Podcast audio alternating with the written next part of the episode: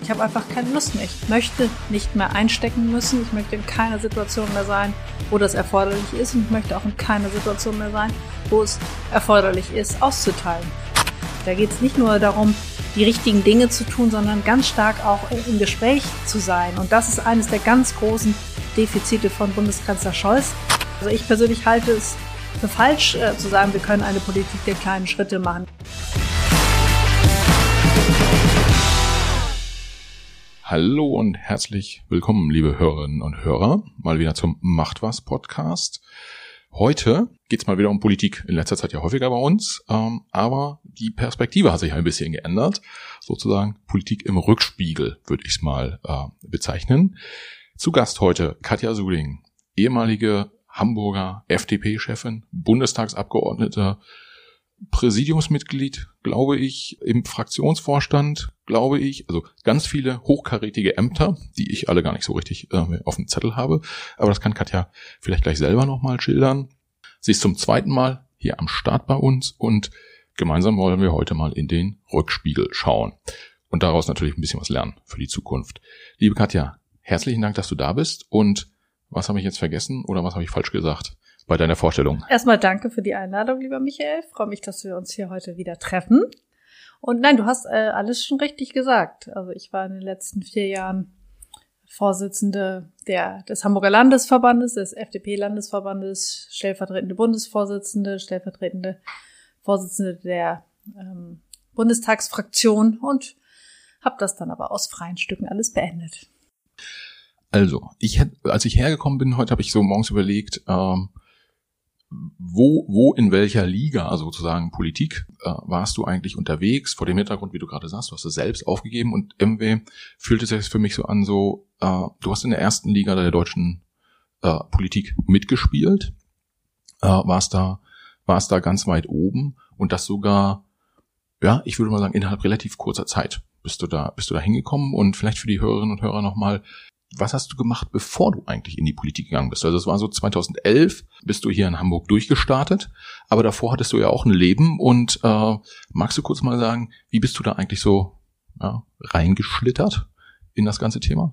Ja, sehr gerne. Ja, ich hatte natürlich ein Leben ähm, davor. Ich bin auch ähm, eine Spätberufene, was, was das politische Engagement angeht. Ich bin mit 30 Jahren, also vergleichsweise spät. Viele haben ja schon in in, in Teenagerjahren eine ähm, Jugendorganisation, ähm, die sie, die sie besuchen, mit der sie arbeiten. Das habe ich alles nicht gemacht, sondern ich war 30, hatte schon zwei Kinder, war in meinem Job. Ich war freiberufliche Kommunikationsberaterin habe den Job auch im Prinzip ganz gerne gemacht und habe mich dann begonnen in der FDP zu engagieren, wurde da auch gleich so reingesogen, also habe dann gleich im Kreisverband erste Vorstandsämter übernommen, habe die große Freiheit, das war damals unser Mitgliedermagazin als Chefredakteurin betreut und habe dann viele Menschen kennengelernt, auch die die Strukturen im Landesverband sehr schnell kennengelernt. Und dann kam etwas, was man nicht planen konnte und zwar platzte Ende 2010 die äh, erste schwarz-grüne Koalition auf einer Landesebene. Das war die Zeit, äh, nachdem Ole von Beust, unser langjähriger erster Bürgermeister, damals zurückgetreten war und sein Nachfolger Christoph Ahlhaus die Koalition nicht so richtig äh, halten konnte. Und dann ging es wirklich von einem Tag auf den anderen ähm, kaputt. Es gab dann Neuwahlen, die ausgerufen wurden für Mitte Februar. Also es war alles sehr, sehr plötzlich. Ich war gerade im Urlaub in Ägypten, habe mich zu, zu Projekten erholt und äh, wir waren dann in der Situation als Hamburger FDP-Landesverband, uns auf diese Wahl vorzubereiten. Ähm, wir waren nicht in der Bürgerschaft vertreten, unserem Landesparlament, schon seit zwei Legislaturperioden nicht und mussten dann ganz schnell die entsprechenden Kandidaten aufstellen, ein Wahlprogramm ähm, schreiben, so dass und eine Kampagne aufsetzen, Geld sammeln, so dass wir überhaupt ähm, eine Chance ähm, haben konnten. Und dann hat man mich gebeten, die Spitzenkandidatur zu übernehmen. Und ich habe das dann, ohne da groß lange drüber nachzudenken, ähm, einfach gemacht und gesagt, ja, das schaffen wir schon, juhu, machen wir. Ja, äh, bei dem, ähm, wenn, wenn ich äh, auf Politikerkarrieren schaue, dann gibt's ganz oft diese äh, Aussage, sozusagen, ich, ich wurde gebeten, ich äh, habe dieses, ja, meine Kollegen kamen auf mich zu, ich hatte da mal mit Gregor Gysi äh, so ein äh, so, eine, so, eine, so eine Situation, wo ich gesagt habe, Mensch, irgendwie sagen ja alle, sie wurden gebeten, aber Herr Gysi, ganz ehrlich, sie hatten ja auch so ein bisschen den Zug zur Macht oder irgendwie so in der Art. Und da war er schon so ein Tick empört, weil er sagte, Mensch, nee, damals wollte gar keiner irgendwie die, äh, diese Position des SED-Vorsitzenden damals noch machen und hat dann irgendwie sehr stark darauf bestanden, ich wurde gebeten, das zu machen. Und äh, wie, war das, wie war das bei dir? Also dafür, dass man gebeten wird, muss man ja eigentlich auch schon mal Voraussetzungen geschaffen haben. Hattest du im Kopf vorher, dass irgendwann äh, Politik mal ein größeres Thema werden könnte und du sozusagen die Voraussetzungen dafür schaffen äh, wolltest, dass du dann mal gebeten wirst? Oder äh, kam das so komplett out of the blue? Äh, du hattest gar nicht die Ambitionen, in die Politik zu gehen und es war dann tatsächlich eine Bitte. Also komplett ähm, aus dem luftleeren Raum kam das nicht. Ich hatte damals schon 2009 bei der Bundestagswahl ähm, kandidiert und zwar im Wahlkreis Altona, damals lustigerweise gegen äh, Olaf Scholz, äh, der jetzt Bundeskanzler ist, und gegen Katharina Fegebank, die zweite Bürgermeisterin hier in Hamburg. Wir waren beide Kandidaten, Direktkandidaten im Wahlkreis. Ich habe es dann nicht gewonnen, also was ja auch nicht weiter überraschend war, aber habe den Wahlkampf so geführt, als hätte ich echt eine Chance. Also ich habe mich da voll reingehangen und da in der Zeit sind natürlich schon ähm, auch Parteifreunde äh, auf mich aufmerksam geworden und ähm, deswegen lag es schon nahe, dass es da auch Menschen gab, die 2010 gesagt haben, Katja, du sollst es machen. Ein richtiger Plan steckte deshalb natürlich nicht dahinter, weil ähm, eigentlich wäre ja noch fast anderthalb Jahre Zeit gewesen bis, äh, bis zur Wahl. Also das war für mich noch gar nicht so präsent. Und ähm, ein politisches Engagement hätte ich mir durchaus vorstellen können. Nicht unbedingt in der ersten Reihe jetzt direkt, ähm, können wir auch noch drüber sprechen. Da war mir schon klar, dass da einiges für mich schwierig werden würde. Aber äh, in dem Moment ähm, habe ich das dann auch beiseite gedrängt, sondern hatte einfach nur diesen Gedanken und diesen ganz klaren Fokus, obwohl wir in einer echt schwierigen äh, Ausgangslage sind, äh, außerparlamentarischer parlamentarische Opposition, äh, Umfragewerte weit unter der 5%-Hürde, habe ich trotzdem gedacht, das schaffen wir. Das, wir haben es geschafft. Ja, und also ich kann mich noch erinnern, dass äh, Hamburg war ja quasi äh, zu, zu plakatiert, auch mit deinem Gesicht. Äh, und äh, du warst, warst sozusagen die neue, die neue Frau in der FDP hier in äh, Hamburg. Die, die Berichterstattung war, soweit ich mich erinnere, tendenziell positiv auch. Ähm, ja, ist ja immer was Neues, was positiv. Ähm, als du das beobachtet hast, was glaubst du, was waren da so die, die entscheidenden Faktoren? Also ihr wart nicht im Parlament, demzufolge für die Medien ja tendenziell auch nicht ganz so interessant wie die, wie die Wettbewerbsparteien. Ähm, du warst nicht bekannt als, äh, als Person, also zumindest nicht ähm, äh, verglichen mit vielen Wettbewerbern. Meinst du, es gab so ein, zwei Punkte, wo man sagen kann, deshalb haben wir es geschafft? Ja, wir haben es, glaube ich, irgendwie anders gemacht, als, als es jeder von uns erwartet hätte. Und ähm, stimmt ja, alle ähm, Ausgangsvoraussetzungen waren nicht so wirklich positiv. Und wir waren auch, äh, man kann auch nicht sagen, dass wir die Stadt zugepflastert hätten. Das kommt vielen so vor. Aber wenn man mal die Zahlen sich anguckt, da haben wir, einfach weil wir es auch gar nicht anders hätten finanzieren können, was so die Plakate angeht, hatten wir deutlich weniger als äh, gerade unsere großen äh, Mitbewerber. Ähm, aber unsere Plakate sind einfach mehr aufgefallen und deswegen haben viele Menschen bis heute den Eindruck, ähm, dass wir viel mehr ähm, Präsenz im, im Stadtbild hatten, was wir tatsächlich gar nicht hatten. Aber wie gesagt, die fielen äh, mehr auf und das war sicherlich auch ähm, der entscheidende Faktor, dass wir es mit unserer Kampagne geschafft haben, wirklich Aufmerksamkeit zu erzeugen und Öffentlichkeit herzustellen. Das fing schon an, als Guido Westerwelle damals noch äh, FDP-Chef mich bat, äh, mit ihm zum ähm, traditionellen FDP-Dreikönigstreffen in Stuttgart zu begleiten. Das war damals ähm, ja eine ganz aufregende Sache für die für die Medien, dass Guido Westerwelle auf einmal mit ähm, einer Frau ankommt, die, die keiner kannte und dachte, was ist, wer ist die denn jetzt? Was, was macht die hier? Und das hat schon mal Wellen geschlagen und dann haben wir es einfach immer wieder geschafft, ähm, wie auch immer, ich, ich weiß es am, am Ende gar nicht, aber immer wieder ähm, in die Medien zu kommen, auch dann die Gelegenheit zu haben, zu sagen, worum es uns geht. Auch ich konnte sagen, was ich gerne erreichen möchte. Und ja, dann stiegen stetig die Umfragewerte. Auch das war schon etwas, was dann irgendwie für viele spannend war. Mensch, die, die fassen da irgendwie Fuß, die, die kriegen da Tritt, dann wurden wir noch interessanter. Dann kamen wir auch als möglicher Koalitionspartner ins Gespräch. Es war ja damals noch nicht klar, dass äh, Olaf Scholz mit seiner SPD 2011 die absolute Mehrheit bekommen würde. Ähm, ja, und das hat uns sehr, sehr viel Aufmerksamkeit bekommen. Und das ist das A und O, um in der Politik erfolgreich zu sein. Also da haben wir auf der Seite alles richtig gemacht. Ja. Und ähm, ich, du, du beschreibst es ja auch in deinem, in deinem aktuellen Buch ähm, Reißleine, wie die Situation äh, damals, damals war. Und als ich das gelesen habe, hatte ich jetzt nicht so ganz zwingend den Eindruck, dass als ihr dann gewonnen, also gewonnen im Sinne von ihr seid ins Parlament gekommen und äh, was ja eine mega Erfolg war, auch für dich, auch für dich persönlich. Es schien aber, also beim Lesen scheint es nicht so, als wäre das jetzt, wärst du danach überglücklich gewesen, sozusagen Glück, Glück überströmt, sondern eher so, ähm, so ein bisschen so wie, okay, die erste äh, Etappe der Tour de France haben wir jetzt mal hinter uns gebracht. So, so, so würde ich das interpretieren. Liege ich damit richtig? Ja, ich hatte mir den Wahltag immer ähm, ausgemalt, wenn wir es dann wirklich schaffen würden, über die 5%-Hürde zu kommen und endlich nach vielen Jahren wieder eine Fraktion in der hamburgischen Bürgerschaft zu haben, dass ich ausflippen würde vor Freude. So habe ich mich immer gesehen, so hüpfend bei den Interviews, die man da immer so gibt am Wahlabend, kennt ja jeder. Ähm, es war dann aber auch nicht, äh, war dann ganz, ganz anders. Also natürlich ähm, war ich irgendwie happy, aber ich war auch ähm, bis ähm, noch Stunden äh, nach Schließung der Wahllokale unsicher, ob wir vielleicht, wir waren glaube ich bei 6,5 in den in den in den Prognosen in den allerersten. Ähm, ich habe immer noch die Angst gehabt, dass wir, wenn dann mehr und mehr Stimmen ausgezählt werden, dass wir dann doch noch wieder unter die 5%-Hürde rutschen. Ich habe dem Braten also nicht so ganz getraut.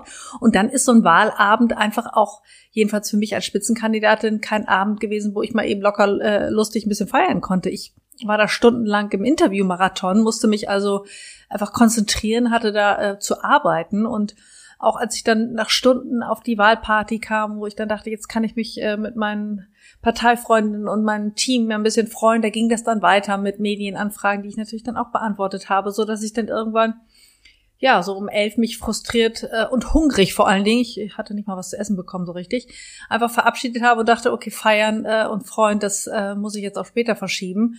Ja, und am nächsten Tag ging es dann gleich weiter. Dann ab da war ich in der Mühle drin, dann war ich in Berlin, da musste die Fraktion etabliert werden, dann äh, musste einfach gearbeitet werden. Und ich hatte ja tatsächlich auch keinerlei Erfahrung, ähm, wie so ein Parlament funktioniert, wie eine Fraktion funktioniert und hatte sie dann gleich zu führen. Also da war dann überhaupt keine Zeit für für ausgelassene Freude, sondern da habe ich echt richtig rangerauscht und habe gearbeitet, damit ich das alles irgendwie hinbekommen habe. Weil es war ja auch so, dass von außen ähm, es nicht wenige gab, die dann darauf gewartet haben, bis ich die ersten Fehler mache. Und das wollte ich natürlich nicht. Ja.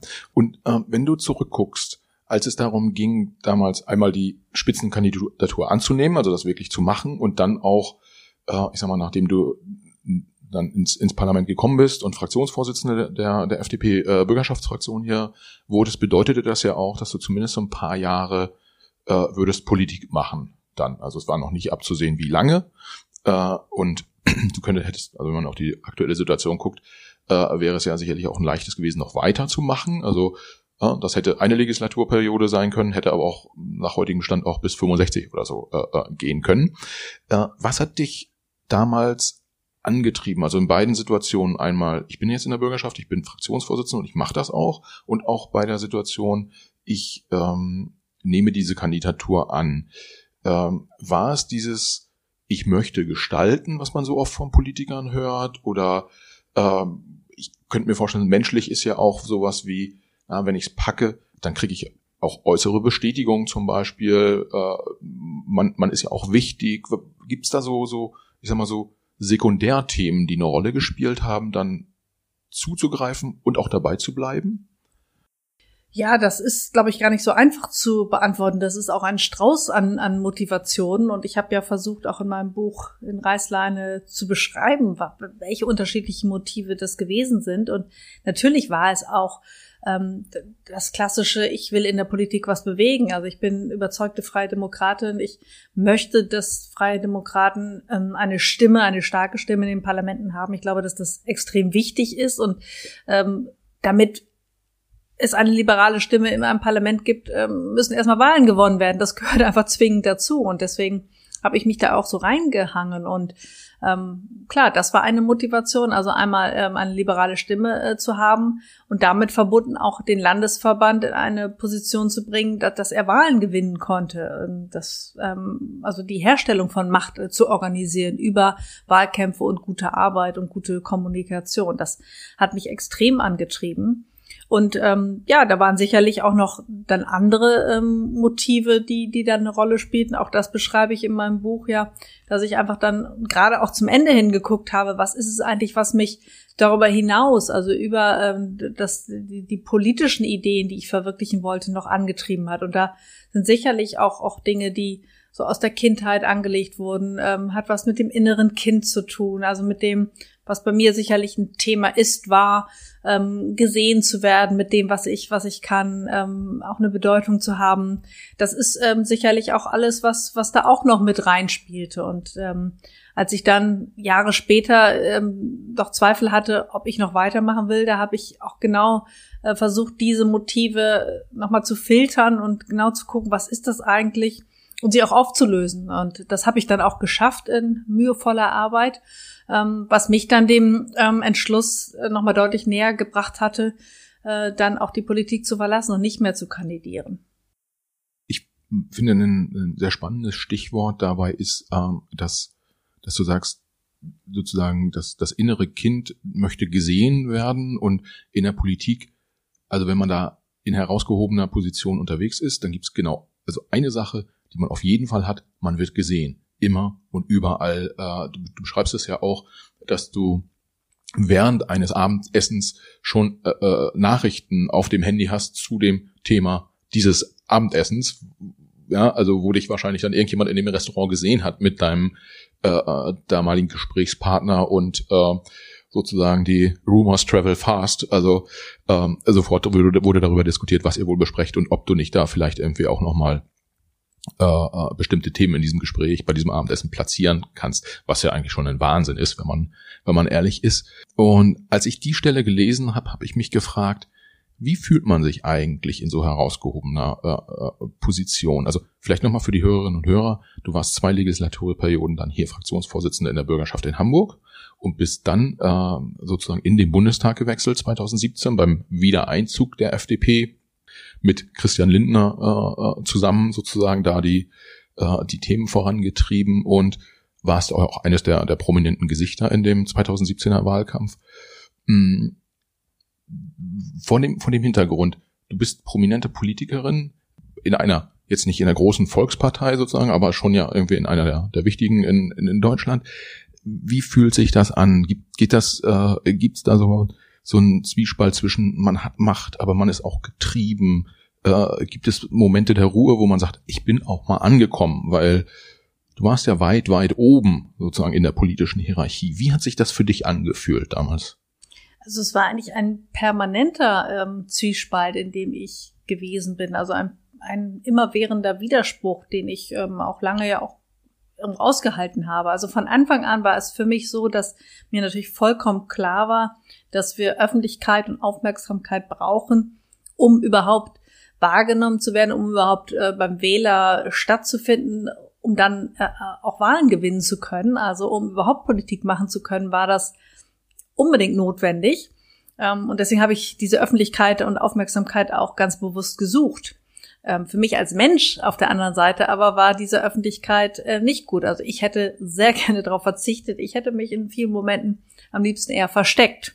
So, und das äh, war ein Widerspruch, den ich äh, eigentlich die ganzen Jahre auch ausgehalten habe. Ähm, ja, und da gab's äh, viele Dinge, die, die, die ähm, für mich immer in so einem Widerspruch standen. Auf der einen Seite habe ich Dinge gemacht, weil sie einfach notwendig waren, um überhaupt ähm, Politik zu machen, was ich ja unbedingt wollte. Ich war ja süchtig danach. Aber ähm, es hatte immer auch die Kehrseite. Das, was für den Job gut war, war für mich persönlich oft äh, sehr, sehr schwierig. Und das habe ich lange Zeit ausgehalten, bis dann irgendwann für mich auch die Balance kippte und ähm, ich nicht mehr bereit war, ähm, da auch ähm, ja so persönlich auf so viel ja ja Wohltuendes zu verzichten oder diese Unannehmlichkeit in Kauf zu nehmen und ähm, das war auch ein Prozess, ein langer Prozess, an, an dessen Ende eben die Entscheidung stand, ähm, zu sagen, jetzt ähm, gehe ich raus und ähm, werde all das, was mich so belastet, einfach los und, und bin wieder Mensch. Ja, du ähm, schilderst ja in deinem Buch auch, dass du, nachdem du die, die Entscheidung mitgeteilt hast, dass du nicht wieder kandidierst, dass dich da auch unterschiedliche äh, Kollegen auch fraktionsübergreifend ansprechen und sagen, Mensch, ich habe ähm, ähnliche Themen, eigentlich äh, eigentlich will ich hier auch gar nicht weitermachen, aber irgendwie muss ich doch und irgendwie, ich denke mal drüber nach. Was glaubst du, was sind so die Themen, die viele Kollegen in dem, in dem Job hält? Also ähm, von außen ist es ja ganz oft so, dass das ist ja mal so der, der durchschnittliche Bürger ja auch zu Recht das gar nicht so ganz alles einsehen kann und sagt, Mensch, na ja, die verdienen da irgendwie gutes Geld und äh, haben eine Bahncard 100. Klar, die arbeiten viel, aber das tun wir ja alle äh, wenn man, wenn man dein Buch liest, spürt man da, es steckt noch viel mehr, viel mehr äh, Anspannung und, und Anstrengung sozusagen dahinter. Aber trotzdem gibt's ja in dem politischen Betrieb ganz, ganz viele, die über Jahre und Jahrzehnte da, dabei sind und auch heftige Niederlagen zum Teil einstecken und dann äh, wiederkommen. Also ich sage mal so, aktuell Norbert Röttgen zum Beispiel, der schon auch äh, aktuell sehr präsent ist als Außen- und Sicherheitspolitiker, aber äh, vor rund zehn Jahren ja auch heftig äh, einstecken musste mit der NRW-Wahl und dass er dann da irgendwie als Minister, Minister von Frau Merkel abgelöst wurde. Äh, den aber nur mal so als Beispiel. Was glaubst du, was, was treibt die Leute an, die so lange dabei sind und so hart auf diesem Thema unterwegs sind?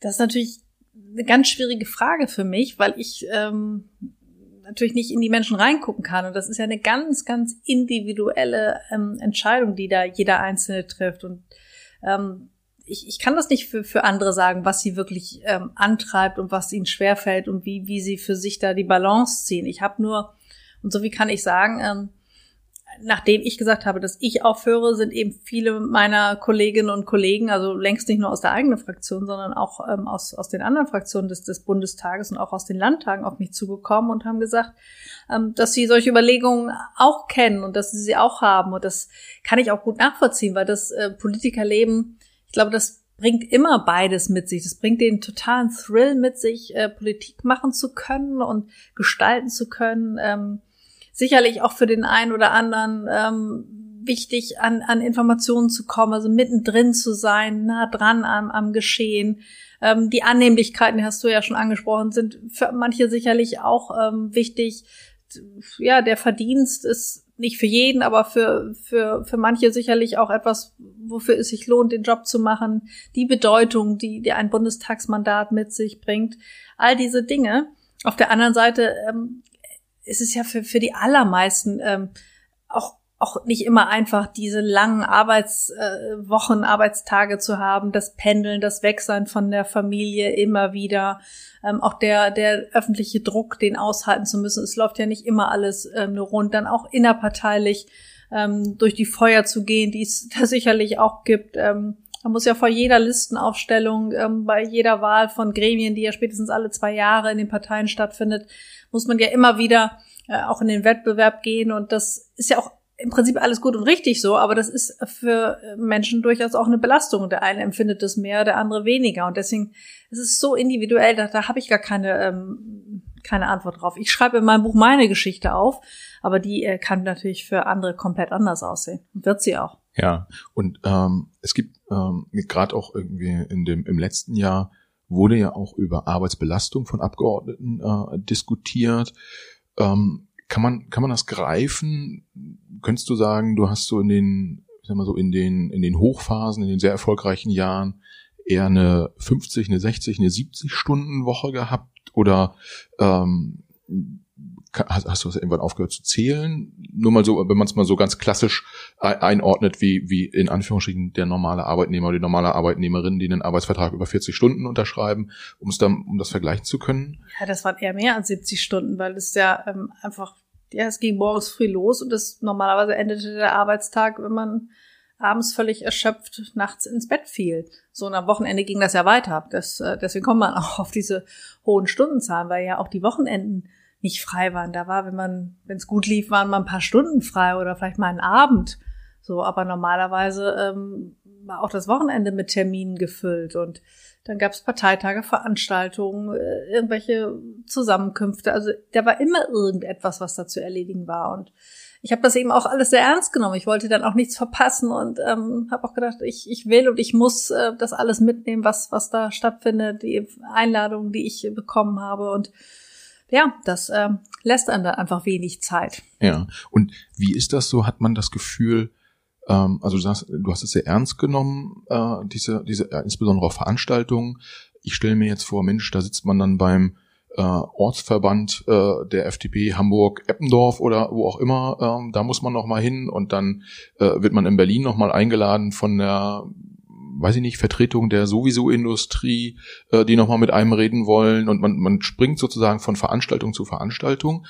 Fragt man sich da manchmal, ist das eigentlich inhaltlich sinnvoll, was ich gerade mache? Also bringt das sozusagen meine politischen Inhalte voran oder die Karriere oder, oder was auch immer?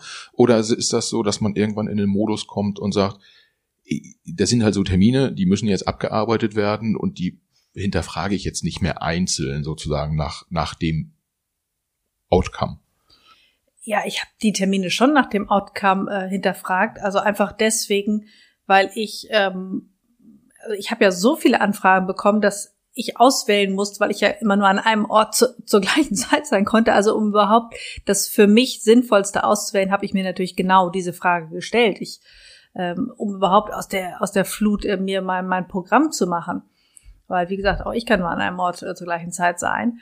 Ähm, und da geht es auch nicht immer nur, was, was ist so der Outcome für, für mein politisches Fortkommen, sondern ich finde schon, dass es wichtig ist, dass man als Abgeordnete ähm, auch ins Gespräch mit den Menschen geht. Man ist gewählt von, äh, von, von den äh, Bürgerinnen und Bürgern des Landes und äh, man hat die Aufgabe, ähm, die Interessen der Menschen zu vertreten. Und dafür muss man natürlich erstmal wissen, was treibt die Menschen um. Deswegen ähm, war das für mich immer extrem wichtig, äh, mit Verbänden äh, und Organisationen ins Gespräch zu kommen, aber auch am Samstags oft mal am, am Infostand am Marktplatz zu stehen, um einfach ein offenes Ohr für, für das zu haben, was die Menschen umtreibt. Das habe ich schon sehr, sehr ernst genommen. Das hat mir eigentlich auch echt Spaß gemacht. Ich bin gerne ähm, ähm, wirklich auch nah an die Menschen gekommen, um zu, zu hören, was, was da los ist. Das ähm, jedenfalls nach meinem Verständnis hätte ich den Job ähm, als Abgeordnete gar nicht anders äh, machen können. Und ja, wie gesagt, das äh, führt dann eben dazu, dass wenig Zeit übrig bleibt. Ja, der, tatsächlich eine Sache, die ähm, ich mich frage, ähm, wenn ich so ähm, ab, das Abgeordnetenleben als Außenstehender beobachte, ähm, hat man eigentlich noch Zeit, sowas zu machen wie Sport beispielsweise? Also äh, jetzt ist ganz, ganz, ganz, ich sag mal, billiges, lapidares Beispiel, ja, aber für die Gesundheit ist Sport halt wichtig und irgendwie schön, wenn man es irgendwie dreimal die Woche machen würde. Äh, aber das wären ja im Zweifel drei Stunden in der Woche, die, die weg sind. Ähm, und dann muss man vielleicht als prominentes Gesicht auch noch in so ein Fitnessstudio gehen. Ja? Irgendwie, wie, wie, wie, wie läuft das? Ja, auch glaube ich sehr unterschiedlich. Also ich hatte sogar ein Fitnessstudio in, in Berlin. Ich war einmal da in den vier Jahren tatsächlich. Ich habe mir dann irgendwann so einen Rhythmus angewöhnt, dass ich so früh aufgestanden bin, dass ich morgens, und wenn es nur 15 Minuten war, ein paar Yoga-Übungen gemacht habe. Also das hat mir extrem geholfen, um gut in den Tag zu starten, um mich einmal mit so ein bisschen Yoga zu fokussieren. Dann habe ich einfach versucht, äh, möglichst wenig das Auto zu nutzen, sondern ähm, zu Fuß zu gehen. Ähm, das geht auch nicht immer, aber ich habe dann ähm, immer irgendwie probiert, die, die, die Fußgehzeit äh, zu nutzen, um entweder irgendwas anzuhören, Podcast, den ich hören musste, oder um Telefonate zu führen, einfach mit den AirPods im Ohr, äh, so dass man die Zeit dann auch nutzen konnte. Ähm, klar, es bleibt wenig Zeit. Und wenn man dann vielleicht irgendwann mal eine Stunde auf dem Sofa hat, dann ähm, will man vielleicht auch nicht sofort die Jogging-Schuhe anziehen, um dann noch mal eine Runde über den Block zu laufen. Aber auch das ist es so individuell und klar, das gilt auch nicht für jeden gleich. Ja, ja. Ähm, was, was gerade rauskommt, ja auch ähm, bei unterschiedlichen von meinen Fragen, ist, dass es sehr individuell ist, dass ähm, das Politikerleben und auch das ähm, äh, sozusagen die Gestaltung des, des Politikerlebens.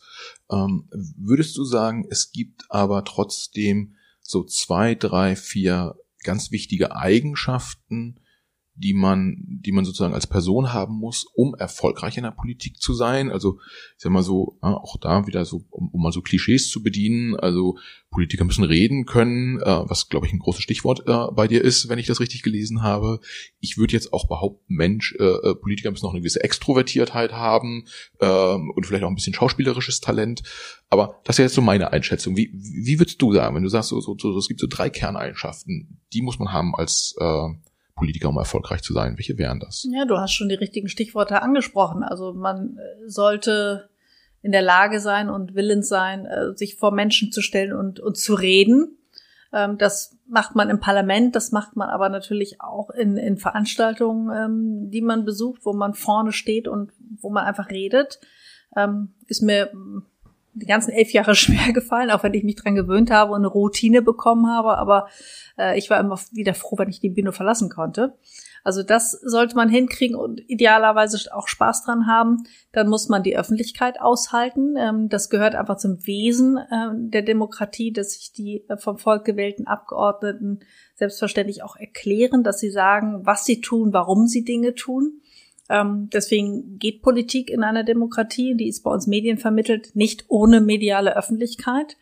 Ähm, und man muss, muss als Politikerin auch in der Lage sein, ähm, einen gewissen ähm, Wettbewerbsdruck auszuhalten, der einfach in den Parteien stattfindet, der bis zu einem gewissen Grad auch, auch vollkommen okay ist. Es ist ja richtig, dass Parteien im, äh, in einem gut, idealerweise gut und fair ausge, ähm, übten Wettbewerb das Personal bestimmen, das in den Funktionen und dann auch auf den Listen für die Mandate kandidiert. Das ist auch richtig, aber das, dazu gehört eben auch immer, dass man ähm, mit diesem Wettbewerb umgehen kann, der ja auch nicht immer ähm, so ganz, äh, ja, da, da wird schon auch mit harten Bandagen gekämpft, sage ich jetzt mal. Das ist, das ist tatsächlich ein Stichwort, was ich mir, was ich mir notiert habe, ähm, ist Härte. Also sowohl gegen andere als auch gegen sich selbst ist das ein, eine notwendige, weiß nicht, Eigenschaft, Qualifikation, wie man das auch äh, immer nennen mag. Hm, wie, wie komme ich darauf? Äh, nicht, nicht nur äh, aus deinem Buch, aber auch wenn man jetzt mal so die, die letzten zwölf Monate inklusive Bundestagswahlkampf, äh, der ja letztes Jahr gelaufen ist, sich, sich anguckt, äh, man hat schon das Gefühl, dass Politiker und Politikerinnen, insbesondere auch in der eigenen Partei, nicht gerade nett miteinander umgehen. Also es das heißt immer Parteifreunde, aber äh, du schilderst äh, also Themen auch ganz zu Anfang aus deiner aus deiner äh, Karriere, ähm, als es noch um die um die äh, FDP-Zeitschrift ging, äh, die du die du gemacht hast. Aber viele erinnern sich wahrscheinlich auch an den an den Wettbewerb zwischen Armin Laschet und äh, Markus Söder äh, im letzten Jahr keine Ahnung, irgendwie, was äh, wie Annalena Baerbock und, und Robert Habeck irgendwie äh, miteinander umgehen, wenn sie nicht gerade auf der, auf der Bühne stehen. Aber an vielen Stellen hat man so das Gefühl, nach außen wird gelächelt, aber hinter der Bühne, äh, also wird das Messer gezückt, sozusagen. Ist, ist da, ja, ist das so dramatisch, wie ich es empfinde, oder, oder nicht ganz? Ja, das, das wird so sein. Also du hast da viele Beispiele genannt. Das kommt ja nicht aus dem luftleeren Raum. Natürlich wird da ähm, auch nicht zimperlich miteinander umgegangen. Und ich habe es ja am eigenen Leib auch gespürt und ich schreibe es ja auch, jedenfalls in Ansätzen auch auf, was da, was da passiert ist. Und ich habe das als sehr, sehr hart empfunden. Und ich habe dann ja auch festgestellt, dass ich äh, da durchaus auch in den Kampf gehen kann. Also ich habe dann ja teilweise wirklich mit Erschrecken auch festgestellt, dass ich selbst jemand bin, der, der ordentlich austeilen kann. Das war eine Eigenschaft, die kannte ich vorher gar nicht an mir. Die, ich hätte gar nicht gedacht, dass, dass ich das hinbekomme, dass ich sowas tun könnte oder würde. Also habe mich da wirklich auch erschrocken über mich selbst. Und äh, das ist etwas, was für mich jedenfalls damals in meiner Situation dazugehörte. Man musste, ich musste einstecken können, ich musste austeilen können. Es sind übrigens beides Dinge ähm, und auch das eine ganz bewusste Entscheidung, die ich heute nicht mehr machen will ich habe einfach keine Lust mehr. Ich möchte nicht mehr einstecken müssen. Ich möchte in keiner Situation mehr sein, wo das erforderlich ist. Und ich möchte auch in keiner Situation mehr sein, wo es erforderlich ist, auszuteilen. Das ist einfach etwas, was nicht mehr in meinem Leben stattfinden soll. Ja, ich, ich habe da eine, ähm, eine Situation aus deinem Buch im Kopf. Da ging es um den ähm, Wahlkampf in Hamburg 2016, 15, ähm, als zwei also 2013 ist die, ähm, ist die FDP ja aus dem Bundestag geflogen. ähm, und 2015 wollten dann zwei ehemalige Bundestagsabgeordnete, Hamburger Bundestagsabgeordnete, wollten in die Bürgerschaft äh, sozusagen äh, die Ersatzkarriere dann äh, in Anführungsstrichen und äh, du solltest äh, wieder Spitzenkandidatin sein. Ich habe das, als ich das gelesen habe, habe ich das so so interpretiert. Du hast im Prinzip die Kraft, die du als Spitzenkandidatin hattest, dafür genutzt zu sagen, ich stelle hier das Team so auf, dass ich damit auch im Nachgang arbeiten könnte. Und bei den beiden Kollegen wusstest du, ihr liegt inhaltlich auseinander, im Zweifel mögt ihr euch auch irgendwie nicht.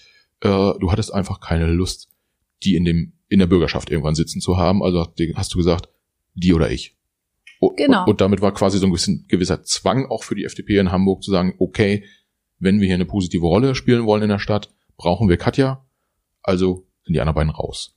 Ja, du hast es genau richtig dargestellt. Und das ist etwas, was ehrlicherweise ein absolutes No-Go ist. Also als Spitzenkandidatin sagt man seiner Partei nicht, ähm, ich mache es, aber die dürfte nicht wählen. Das ähm, ist eigentlich etwas, was gar nicht geht. Ich habe es aber trotzdem damals gemacht, weil ich wusste, und da ging es nicht nur, dass man, äh, dass wir da ein paar inhaltliche Differenzen hatten. Ich wusste, die Zusammenarbeit würde nicht funktionieren und ich wusste auch, dass ich, ähm, ich auch ganz persönlich nicht bereit wäre, den Preis zu zahlen, mit den beiden in einer Fraktion zu sitzen. Ähm, ich hatte jahrelange Erfahrung im, in der Zusammenarbeit und ähm, ich wusste einfach, dass, dass es nicht funktioniert. Es wäre für niemanden gut gewesen.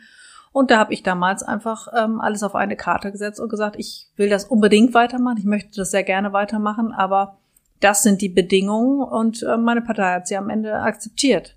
Ähm, sicherlich hat der eine oder andere das auch mit der Faust in der Tasche getan, aber am Ende ähm, ist es so gelaufen, wie es gelaufen ist. Der Landesverband hat sich seitdem auch sehr beruhigt, also das Arbeiten ist sehr viel angenehmer geworden seitdem und ähm, ja, also auch da ähm, aus der politischen Sicht, was, was so unsere Erfolgsaussichten bei der Bürgerschaftswahl 2015, die für uns ja als, als Bundespartei auch sehr, sehr wichtig war, also als erster Erfolg auf dem Weg zurück in den Bundestag, war das richtig, auch für die weitere Zusammenarbeit dann als Fraktion nach der Wahl. Ähm, so gesehen alles richtig gemacht, aber auch für mich als Mensch musste ich da wieder feststellen, das ist etwas, was ähm, ich nicht tun möchte. Ich äh, möchte nicht daran mitwirken, äh, politische Karrieren von Mitbewerbern derart zu beenden. Also das hat mir als Mensch überhaupt nicht gut getan. Hm. Und hast du das damals schon erkannt oder war das so im, äh, ich sag mal so, im Adrenalinrausch äh, sozusagen gemacht und äh, ist dir dann erst später klar geworden? Oder ist das dann schon so in dem Moment, dass man sagt, Scheiße, was mache ich hier eigentlich? Ja, das wusste ich damals schon. Ähm, und das ist auch wieder einer dieser vielen Widersprüche. Ähm, ich wusste, das ist für den Landesverband und für den politischen Erfolg gut und richtig ist, ähm, dass es mir aber als Mensch nicht gut tut, äh, sowas machen zu müssen. Das ja. war mir damals auch klar, aber ich habe es dann einfach hingenommen und habe dann weitergemacht. Ist, ist es so, dass man manchmal denkt, ähm, das ist es wert, sozusagen. Also ich, äh, du hast ja auch so eine Szene, wo du schon 2013 ähm, äh, zu einer zu einer Parteifreundin sagst, irgendwie, ich, ich glaube, ich hasse mein Leben, so, also schon auch relativ äh, prägnant ausgedrückt. Ähm, und äh, ist es so, dass man sagt, ja, aber das, weiß ich nicht, das gehört zum, die Sachen gehören zum Spiel, ein, ein Spiel in Anführungsstrichen, äh, und das ist es wert, also diesen, diesen, diesen Kampf zu führen nach außen und teilweise auch gegen sich selbst, dann gegen seine innere äh, Einstellung. Ja, hast du, ja, gab es da so eine Pro-Kontra-Liste, die man so äh, permanent im Kopf geführt hat, vielleicht auch? Nein, das habe ich nicht gemacht, aber ich äh, war gerade in den ersten Jahren weit davon entfernt, ähm, Gedanken zu haben ähm, oder überhaupt ans Aufhören zu denken. Ich wollte Politik machen. Ich hatte da, ähm, ich hatte da meine Mission. Ich hatte eine Aufgabe und die wollte ich unbedingt ähm, erfüllen. Und ähm, auch wenn vieles manchmal schwer war und ich solche Sachen gesagt habe, wie ich hasse mein Leben, habe ich trotzdem nicht als Aufhören gedacht, sondern einfach nur daran, geht das jetzt hier weiter? Wie, was muss getan werden? Was sind die nächsten Schritte? Das war alles, was, was mich damals beherrscht hatte. Und die Gedanken ans Aufhören, die kamen viel, viel später. Die kamen erst 2020. Hm, hm. Vielleicht, ähm, was vielleicht für die Hörerinnen und Hörer auch ein wichtiger, wichtiger Punkt ist, für die, ich sag mal, politische Wirksamkeit und für eine politische Karriere ist ja ähm, im Prinzip wichtig, dass man äh, also entscheiden darüber, ob du beispielsweise in den Bundestag äh, äh einziehst, äh, da gibt es zwei Möglichkeiten. Das eine ist, du gewinnst das Direktmandat, also die in deinem Wahlkreis vor Ort sagen, die sagt die Mehrzahl der Wähler, du bist besser als die alle anderen, alle anderen Parteien. Äh, das heißt, du brauchtest auch in Hamburg immer eine, eine permanente Prä Präsenz und ähm, äh, sozusagen der, der zweite Weg ist, über die Liste, die Landesliste zu kommen, ähm, die wiederum aber ja der Ham Hamburger Landesverband ähm, äh, fest, festlegt und auch je nachdem, auf welchem Platz man auf dieser Liste ist, steigt die Wahrscheinlichkeit, dass man in, zum Beispiel in den Bundestag einzieht oder nicht. Ähm, worauf ich hinaus will, ist, es ist halt einfach sehr, sehr wichtig, auch innerhalb der Partei äh, anerkannt, beliebt, geschätzt, wie auch immer äh, zu werden.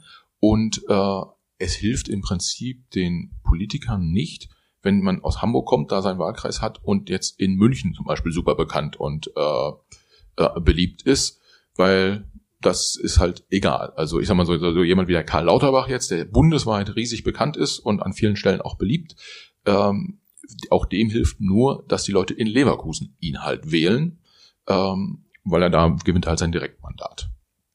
Ist das, ist, das, ist diese Mechanik richtig beschrieben? Ja, wobei so ganz, ähm, es ist schon auch ein bisschen äh, komplexer. Also auch beim Direktmandat äh, brauche ich die Unterstützung der lokalen Parteifreunde, weil auch ähm, die Direktkandidaten werden ja von den jeweiligen Parteigliederungen bestimmt. Also ich kann ja nicht einfach sagen, ich mache das, sondern das ist ja nur eine Person pro Partei und die wiederum wird ja auch in einer äh, Wahl ähm, äh, festgelegt. So, das heißt also, ich brauche auch da die Unterstützung, genauso natürlich für die Landesliste.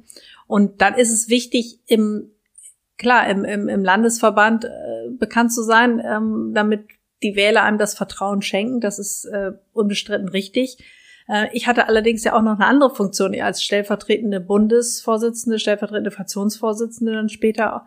Ähm, hatte ich natürlich nicht nur die Aufgabe, in Hamburg präsent zu sein, sondern ich habe auch meine Parteifreunde in anderen Teilen des Landes unterstützt. Und auch diese Aufgabe habe ich sehr, sehr ernst genommen. Bin also viel gereist, bin eigentlich in jedem Landtagswahlkampf unterwegs gewesen, war da ja auch gern gesehen als ähm, ja, die erfolgreiche FDP-Parteifreundin aus Hamburg, die Eisbrecherin, wie Christa Lindner mich nach 2015 in der Bürgerschaftswahl nannte.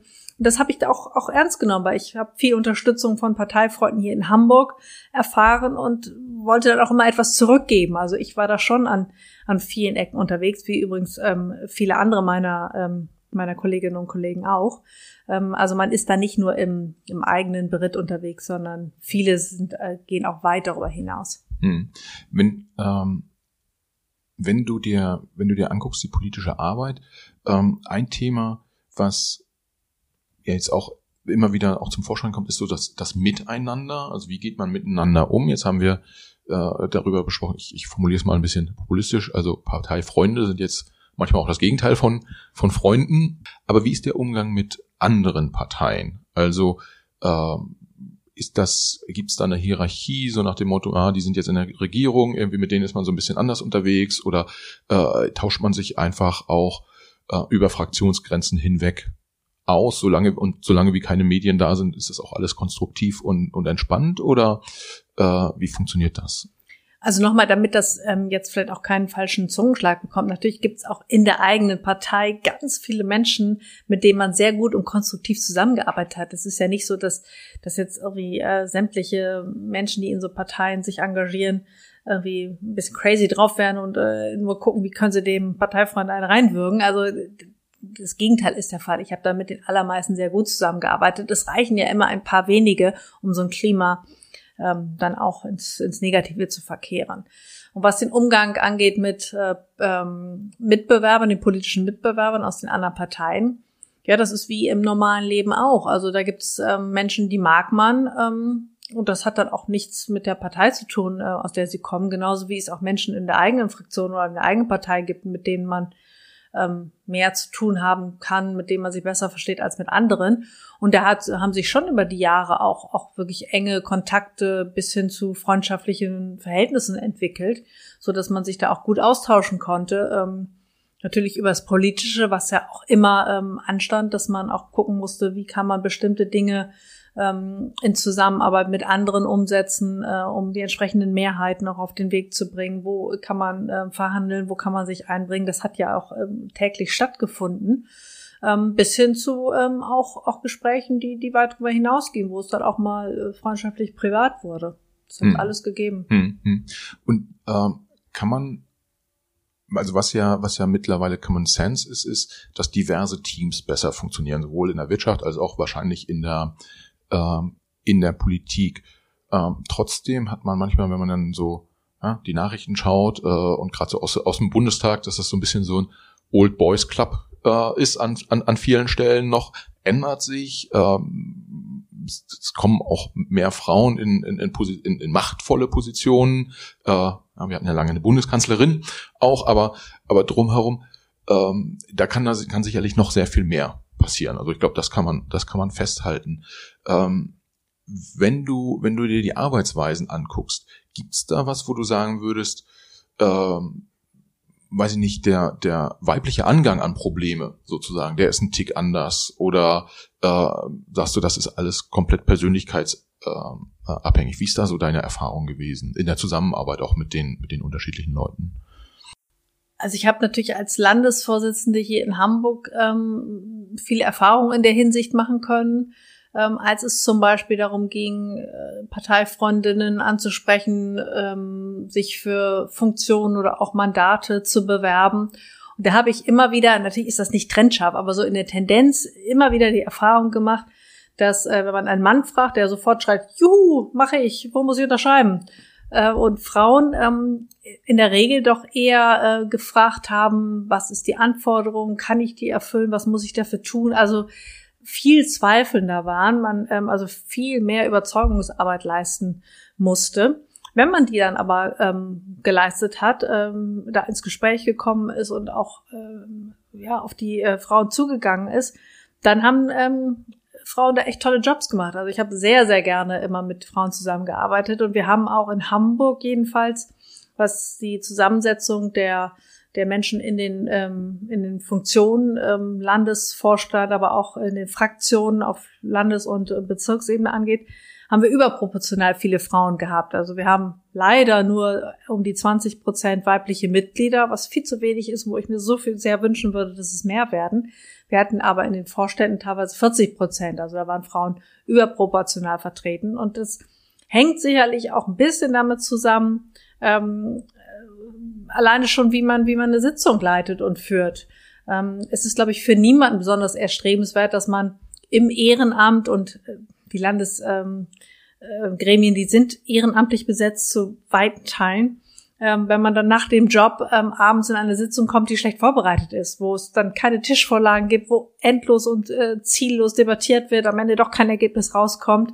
Ähm, das habe ich damals immer als grauenhaft empfunden und da habe ich immer sehr viel Wert drauf gelegt äh, in meiner in meinem Bereich als Landesvorsitzende, dass diese Sitzungen extrem gut vorbereitet waren, dass man auch ähm, große, lange Tagesordnungen mit schwierigen Punkten, wo auch mal eine intensive Diskussion notwendig war, dass man die so gut vorbereitet hatte, dass äh, sowohl die, die intensive Aussprache und Beratung not, äh, möglich war, dass man aber trotzdem nach zwei Stunden fertig war, weil ich einfach das auch als Zeichen des Respekts gegenüber den Menschen, die sich da engagieren, ehrenamtlich, unentgeltlich, ähm, gesehen habe, äh, dass man dann wenigstens noch einen Restabend äh, mit der Familie oder auf dem Sofa hat, bevor man dann am nächsten Morgen früh wieder in den Job geht. Hm, hm. Also eine Sache, die du gesagt hast, kann ich bestätigen, jetzt auch bei der Anfrage für Podcast-Interviews, äh, tendieren Männer eher dazu, Ja zu sagen, ohne die Fragen zu kennen. Und äh, Frauen überlegen tatsächlich ein bisschen, bisschen länger und es ist auch mir ein, ein Anliegen, äh, möglichst äh, viele weibliche Gäste zu haben. Und heute bist du ja da, aber nicht nur deshalb garantiert. Ähm, aber äh, ja, ähm, zwei Themen habe ich noch, die ich gerne äh, so, so langsam zum Ende hin mit dir besprechen würde. Das eine ist natürlich äh, diese Entscheidungsfindung zu sagen, ich steige aus. Ähm, das andere ist diese, du hast gesagt, es war für dich auch immer wichtig, mit dem, äh, ich sag mal, mit dem Volke im Kontakt äh, zu sein, also auf dem Marktplatz zu stehen, mit den Menschen zu reden. Und äh, ich habe eine, eine Situation, die mir jetzt sehr in, in, ähm, im Kopf geblieben ist, ist, ähm, dass nach diesem ja, schrecklichen Überfall der äh, von Russland auf die Ukraine äh, gab es ja die äh, Bundestagsrede vom, vom, vom Bundeskanzler, der auch dieses 100 Milliarden Sondervermögen für die Bundeswehr äh, ähm, sozusagen in Aussicht gestellt hat. Äh, auch Christian Lindner, CDU, äh, um Gottes Willen, äh, FDP-Vorsitzende hat da äh, sich dann ja auch dazu geäußert, wie er das als Finanzminister umsetzen will. Und ich muss gestehen, das Erste, was mir durch den Kopf gegangen ist, ist, ähm, okay, die Bundeswehr ist nicht in dem Zustand, in dem sie sein sollte. Es geht um 100 Milliarden. Was glauben die eigentlich hinter ihrem Rednerpult, was die Leute denken, die das hören? Wenn Sie so zurückgucken, die letzten Jahre, äh, wie hat das mit der Impfstoffbeschaffung funktioniert? Äh, wie wurde der Berliner Flughafen gebaut? Äh, wie wurden die Schulen nicht digitalisiert äh, während der Corona-Pandemie? Also ich sag mal so, all zusammenfassend, wie ist die Wahrnehmung in der Spitzenpolitik in Bezug auf den Bürger? Äh, hätte man auch Verständnis dafür, dass, die, dass der Bürger oder die Bürgerin sagt, die, die irgendwie keinen Impfstoff bestellen können, äh, die sollen jetzt 100 Milliarden sinnvoll für die Bundeswehr ausgeben. Das kann ich mir beim besten Willen nicht vorstellen. Ja, also diese ähm, Skepsis, die ja auch angebracht ist, die gab es bestimmt. Ähm, aber hier äh, würde ich noch mal unterscheiden. Ähm, also da, das ist natürlich eine Frage ähm, de, des politischen Handwerks. Also wenn ich und ich halte es für richtig äh, sagen äh, möchte, man äh, schafft ein Sondervermögen von 100 Milliarden zur Aufrüstung, Ausrüstung der Bundeswehr, da muss man natürlich dafür sorgen, dass das in Strukturen ähm, gelangt, die auch überhaupt in der Lage sind, äh, dann die Bundeswehr wirklich nach vorne zu bringen. Und genau das ist ja in den letzten Jahren immer das Problem gewesen. Das lag ja nicht primär und einzig an, an fehlenden finanziellen Mitteln, sondern ähm, da ging es um strukturelle Fragen. Und die müssen natürlich jetzt geklärt werden, ähm, damit man auch mit 100 Milliarden, was ja unglaublich viel Geld ist, dann wirklich auch ähm, in eine äh, Situation zu kommen, also die Bundeswehr in eine Lage zu versetzen, tatsächlich auch ihre Aufgaben ähm, wahrzunehmen, was sie jetzt sicherlich definitiv nicht äh, ist. So, das ist das eine. Und das andere ist aber, und da finde ich, äh, muss man viel mehr noch einen Blick darauf ähm, haben, was, was denken eigentlich die Menschen. Also ich, ich sehe das durchaus mit Sorge, dass in einer Zeit, wo Menschen ja auch verunsichert sind, da ist ein Krieg in der Ukraine. Die Russen ähm, starten da einen verabscheidungswürdigen Angriffskrieg. Niemand weiß, äh, wie geht's da weiter. Werden noch weitere ähm, östliche, ähm, unsere östlichen Nachbarn bedroht? Heißt das vielleicht auch, wenn es NATO-Staaten sind, dass das auch wir äh, in einen Krieg gezogen werden? Ähm, wie geht's weiter mit der äh, Energiesicherheit? Ähm, das Thema Lebensmittelknappheit ist schon da. Also das sind ja viele Fragen, ähm, die die Menschen auch hier betreffen. Einmal, wenn sie ähm, in die Ukraine gucken, aber auch wenn sie auf ihr eigenes Land gucken. Da ist viel Unsicherheit da. Und gerade in einer solchen Phase ist es ja wichtig, dass sich die Regierenden und allen voran der Bundeskanzler erklärt, dass er immer wieder ähm, sagt, welche ähm, Entscheidungen er trifft, auf welcher Grundlage, was, was ihn bewegt. Ähm, also wirklich intensivst zu kommunizieren, das ist jetzt extrem wichtig. Da geht es nicht nur darum, die richtigen Dinge zu tun, sondern ganz stark auch äh, im Gespräch zu sein. Und das ist eines der ganz großen Defizite von Bundeskanzler Scholz. Es ist schon in der Zeit in Hamburg so gewesen, dass er es oft nicht für nötig erachtet hat, überhaupt über seine Motive zu sprechen. Also wenn man sich so Interviews ähm, anguckt aus seiner Zeit als, als ähm, damaliger Bürgermeister hier in Hamburg, das waren in der Regel eine Ansammlung von, von Nullaussagen. Und äh, genauso macht er jetzt weiter. Und das ist aus meiner Sicht gerade in einer Phase, die so äh, mit Unsicherheit ähm, äh, behaftet ist, äh, ganz, ganz schlimm. Und da kann ich mir nur wünschen und appellieren an den, an den Bundeskanzler, dass er das ganz, ganz schnell ändert und äh, mit den Menschen ins Gespräch geht. Das ist unbedingt notwendig. Hm, hm. Also Kommunikation ist wichtig. Ähm, was, was ich mich frage manchmal so, die, die Sensibilität der, der Abgeordneten. Also äh, wenn du von außen drauf schaust, äh, ich habe selber ja auch viele Abgeordnete in letzter Zeit kennenlernen dürfen, ähm, mal in herausgehobener Position, mal in weniger herausgehobener Position. Was ich sagen kann ist, alle, die ich kennengelernt habe, denen würde ich sofort abnehmen. Die arbeiten hart, die machen im Zweifel auch einen, einen, einen guten Job, sind sehr engagiert. Äh, ich habe jetzt nicht die kennengelernt, die wegen irgendwie ihrer Abgeordneten-Diät äh, da sind, zumindest nach, mein, nach meiner Einschätzung äh, der, der subjektiven. Äh, was ich mich aber auch frage, ist, ist vielen Abgeordneten oder sonstigen großen äh, politischen Entscheidungsträgern bewusst, dass sie, äh, sie stehen ja auch für die Demokratie äh, an sich sozusagen, sind Aushängeschild der Demokratie und in dem äh, Handwerk, was sie machen, wenn sie es gut machen, äh, steigt das Vertrauen gegebenenfalls auch in die Demokratie, in unsere demokratische, äh, in unser demokratische System. Wenn sie es aber nicht gut machen, ähm, dann kommen vielleicht auch Stimmen, die sagen, na ja, im Prinzip brauchen wir mal einen, der es hier regelt oder guck mal, guck mal nach China, da dauert es irgendwie nicht so lange, so, ein, so äh, äh, Flughafen zu bauen oder so. Also dieses ist Politikern bewusst, dass ihre Arbeit direkt nicht nur einen Impact hat auf das Wahlergebnis und auch das Outcome dieser Arbeit, sondern auch diese, diese, dass es Demokratie an sich äh, schützt, wenn man gute Arbeit macht und vielleicht auch schadet, wenn man schlechte Arbeit macht? Ja, ich glaube, dass das den allermeisten durchaus bewusst ist. Äh, man darf dann nur nicht vergessen, äh, dass es natürlich keinen allgemeingültigen Konsens gibt, was denn gute Arbeit ist. Also vielleicht kann man das anhand eines äh, Flughafens BER sagen. Da äh, will ich jetzt gar nicht einsteigen, aber da sind natürlich viele Fehler passiert, die aber jetzt auch nicht unbedingt von den Abgeordneten zu verantworten sind, äh, jedenfalls nicht des Deutschen Bundestages.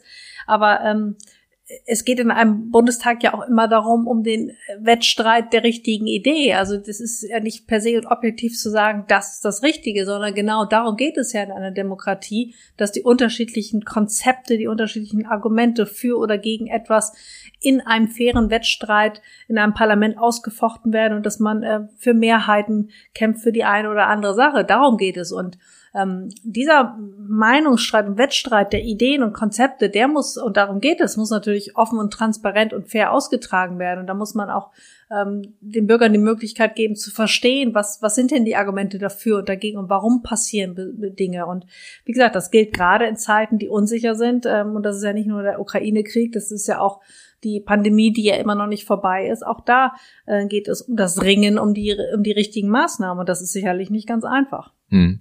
Vielleicht ist auch ein, ein Thema oder ein Problem, mit dem man als Politiker äh, zu tun hat, dass ja der Mensch an sich neigt ja auch zu Pauschalurteilen ähm, und äh, das macht es im Prinzip nicht einfacher, äh, damit umzugehen. Und ich weiß nicht, wie, wie deine Meinung dazu ist, aber äh, mein Gefühl wäre auch, dass wir auch in Deutschland dazu neigen, ähm, Politikern zu vertrauen, äh, die zu wählen, die vielleicht sagen, Mensch, so viel müssen wir zum Beispiel gar nicht ändern jetzt. Wir, wir lassen eher so den Status quo, als dass wir, als dass wir weiterentwickeln. Ich nehme mal so als Beispiel, bei der letzten äh, Bundestagswahl haben zwei äh, die Kanzlerschaft unter sich ausgemacht, die ja jetzt nicht für das ganz große, jetzt gehen wir mal richtig voran oder jetzt packen wir es an, äh, standen, sondern es war eher so, dass beide ähm, äh, gesagt haben, wir entwickeln uns so Schritt für Schritt weiter und wir tun den Bürgern nicht weh mit diesen Entwicklungsschritten. Ist das ein Thema? Ja, wir haben das ja gesehen bei der Bundestagswahl, dass es da jedenfalls für ähm, die Position des Bundeskanzlers diese eher ähm, vielleicht gemächlicheren ähm, Stimmen gegeben hat. Aber es gibt ja noch ähm, weitere Wettbewerber und also ich persönlich halte es für falsch äh, zu sagen, wir können eine Politik der kleinen Schritte machen. Da wurden in den letzten Jahren eben viele Dinge versäumt, wo wir im Bereich beispielsweise Digitalisierung, Bildung, Verkehr, Infrastruktur, wo wir Riesenschritte machen müssen, wo wir ganz, ganz großen Nachholbedarf haben. Deswegen glaube ich persönlich, dass eine Politik der Unambitioniertheit der kleinen Schritte und dass wir bleiben mal beim Status quo absolut falsch ist. Aber auch dafür gibt es ja ähm, politische ähm, Wettbewerber, die ähm, genau das wollten. Ich erinnere da jetzt einfach nur mal an die FDP, die da ja ganz andere Positionen im Wahlkampf vertreten hat und dafür ja auch ein anständiges Ergebnis bekommen hat und ähm, jetzt ja auch mit in der Regierung sitzt und da auch äh, die Chance und die Möglichkeit hat, da Dinge zu bewegen und, und darauf setze ich. Hm. Und das bringt mich tatsächlich direkt zum letzten äh, Themenkomplex. Ähm, die FDP hat einen äh, also zahlenmäßig ein sehr gutes ähm, äh, Bundestagswahlergebnis abgeliefert. Man ist jetzt in der in der Regierung. Christian Lindner ist wie ähm, gewünscht auch Finanzminister geworden. Ähm, das Bildungsressort, was äh, ja dein dein Thema auch ist, liegt bei der FDP und äh, du bist nicht dabei. In deinem Buch habe ich äh, schon auch auch äh, lesen können, dass äh, sozusagen ähm, ja, du da unterschiedlichste Gefühle auch bei dem, bei dem Thema, bei dem Thema hast. Wenn du jetzt mit einem bisschen Abstand ähm, drauf guckst, erste Frage, so ein bisschen auch ein tränendes Auge. Äh, also vielleicht wärst du ja jetzt, äh, weiß nicht, Staatssekretärin im Bildungsministerium, vielleicht sogar Bildungsministerin, das äh, äh, äh ist ja gar nicht unwahrscheinlich. Mm. Oder, oder sagst du, nee, ist alles, alles super? Bevor wir dazu kommen, wie du die Entscheidung gefällt hast. Nee, also alles super. Ähm, ich bin total fein und happy mit, äh, mit meiner Entscheidung. Ich habe sie damals ja auch in dem Wissen getroffen, dass es sehr wahrscheinlich ist, dass die FDP nach äh, 2021 in eine Regierungskoalition geht. So ist es dann ja auch gekommen. Und ich bin froh, dass sich im Koalitionsvertrag ähm, auch Konzepte und Ideen äh, befinden, die ich selbst noch als Abgeordnete maßgeblich mitentwickelt habe. Und das wird, ähm, wenn wir jetzt mal aufs Bildungs- und Forschungsressort gucken, meine geschätzte Kollegin, die Bettina Stark-Watzinger, auch gut machen, macht sie auch schon gut. Ähm, da sehe ich nicht, dass es da jetzt äh, zwingend auf mich angekommen wäre. Ich bin froh, dass wir gute Leute haben. Ähm, auch ihre beiden Staatssekretäre äh, sind tolle Kollegen. Die machen das schon und äh, ich werde das alles weiter äh, interessiert beobachten. Bin nach wie vor ein politischer Mensch, aber bin nach wie vor sehr happy mit meiner Entscheidung, jetzt ja. ein anderes Leben zu führen. Und diese Entscheidung äh, hast du quasi aus deinem Inneren heraus getroffen. Also Du hast geschaut, wenn ich die, die, die Zeilen richtig interpretiere, was tut mir als Mensch gut, was brauche ich als Mensch und hast alles andere, Status, Karriere, Geld, was auch immer, hast du bewusst hinten angestellt und hast auf dich als Mensch geschaut. Ist das richtig? Genau, das ist etwas, was ich auch jahrelang anders gemacht habe. Ähm, ich habe jahrelang, um zu gucken, was, was für mich richtig ist, immer nach rechts und links geguckt und gesagt, Mensch, wenn der das kann oder die das äh, wie äh, für sich hinbekommt, dann kann ich das doch auch. Ist natürlich der falsche Weg und habe dann meine Strategie geändert und habe dann in mich ähm, hineingeführt und geguckt, was, was will ich eigentlich? Wo will ich meine Kraft und meine Ressourcen einsetzen? Was ist das, was ich kann? Wo kann ich am besten wirken? Und das hat mich dann, als ich das wirklich intensiv gemacht habe, zu der Entscheidung bewogen, dass ähm, ich ein Leben außerhalb der Politik ähm, leben möchte und dass ich ähm, mich da engagieren möchte. Und genau das tue ich jetzt. Und das fühlt sich sehr, sehr gut an. Katja, dafür wünsche ich dir alles Gute. Äh, vielen Dank, dass du äh, sozusagen mit, mit uns und mit unseren Hörerinnen und Hörern nochmal in den Rückspiegel äh, geschaut hast. Ähm, Daumen sind gedrückt. Äh, ich weiß, du hast so ein paar Projekte in der Pipeline und du hast ja jetzt auch das Buch, ähm, äh, was, was äh, gerade rausgekommen ist. Auch dafür viel Erfolg. Spiegel Bestsellerliste äh, ist notiert sozusagen. Und äh, ganz herzlichen Dank. Danke, Michael.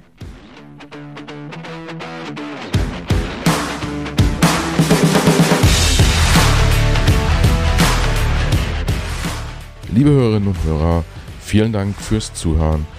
Schön, dass ihr auch dieses Mal wieder dabei wart. Für die Macherinnen und Macher unseres Podcasts, inklusive meiner Person, Michael, der ja hier netterweise äh, diesen Podcast hosten darf.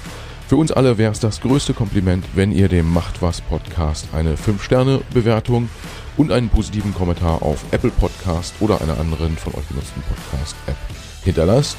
Wir freuen uns auch, wenn ihr dem Macht was Podcast auf Instagram, Facebook, LinkedIn oder Twitter folgt. Schreibt uns dort gern Nachrichten, kommentiert unsere Episoden, übt gern auch Kritik und macht uns gern auch Vorschläge für Gäste, die ihr mal bei uns im Gespräch hören wollen würdet. Vielen Dank, viele Grüße und bis zur nächsten Folge. Alles Gute, bis dahin. Ciao.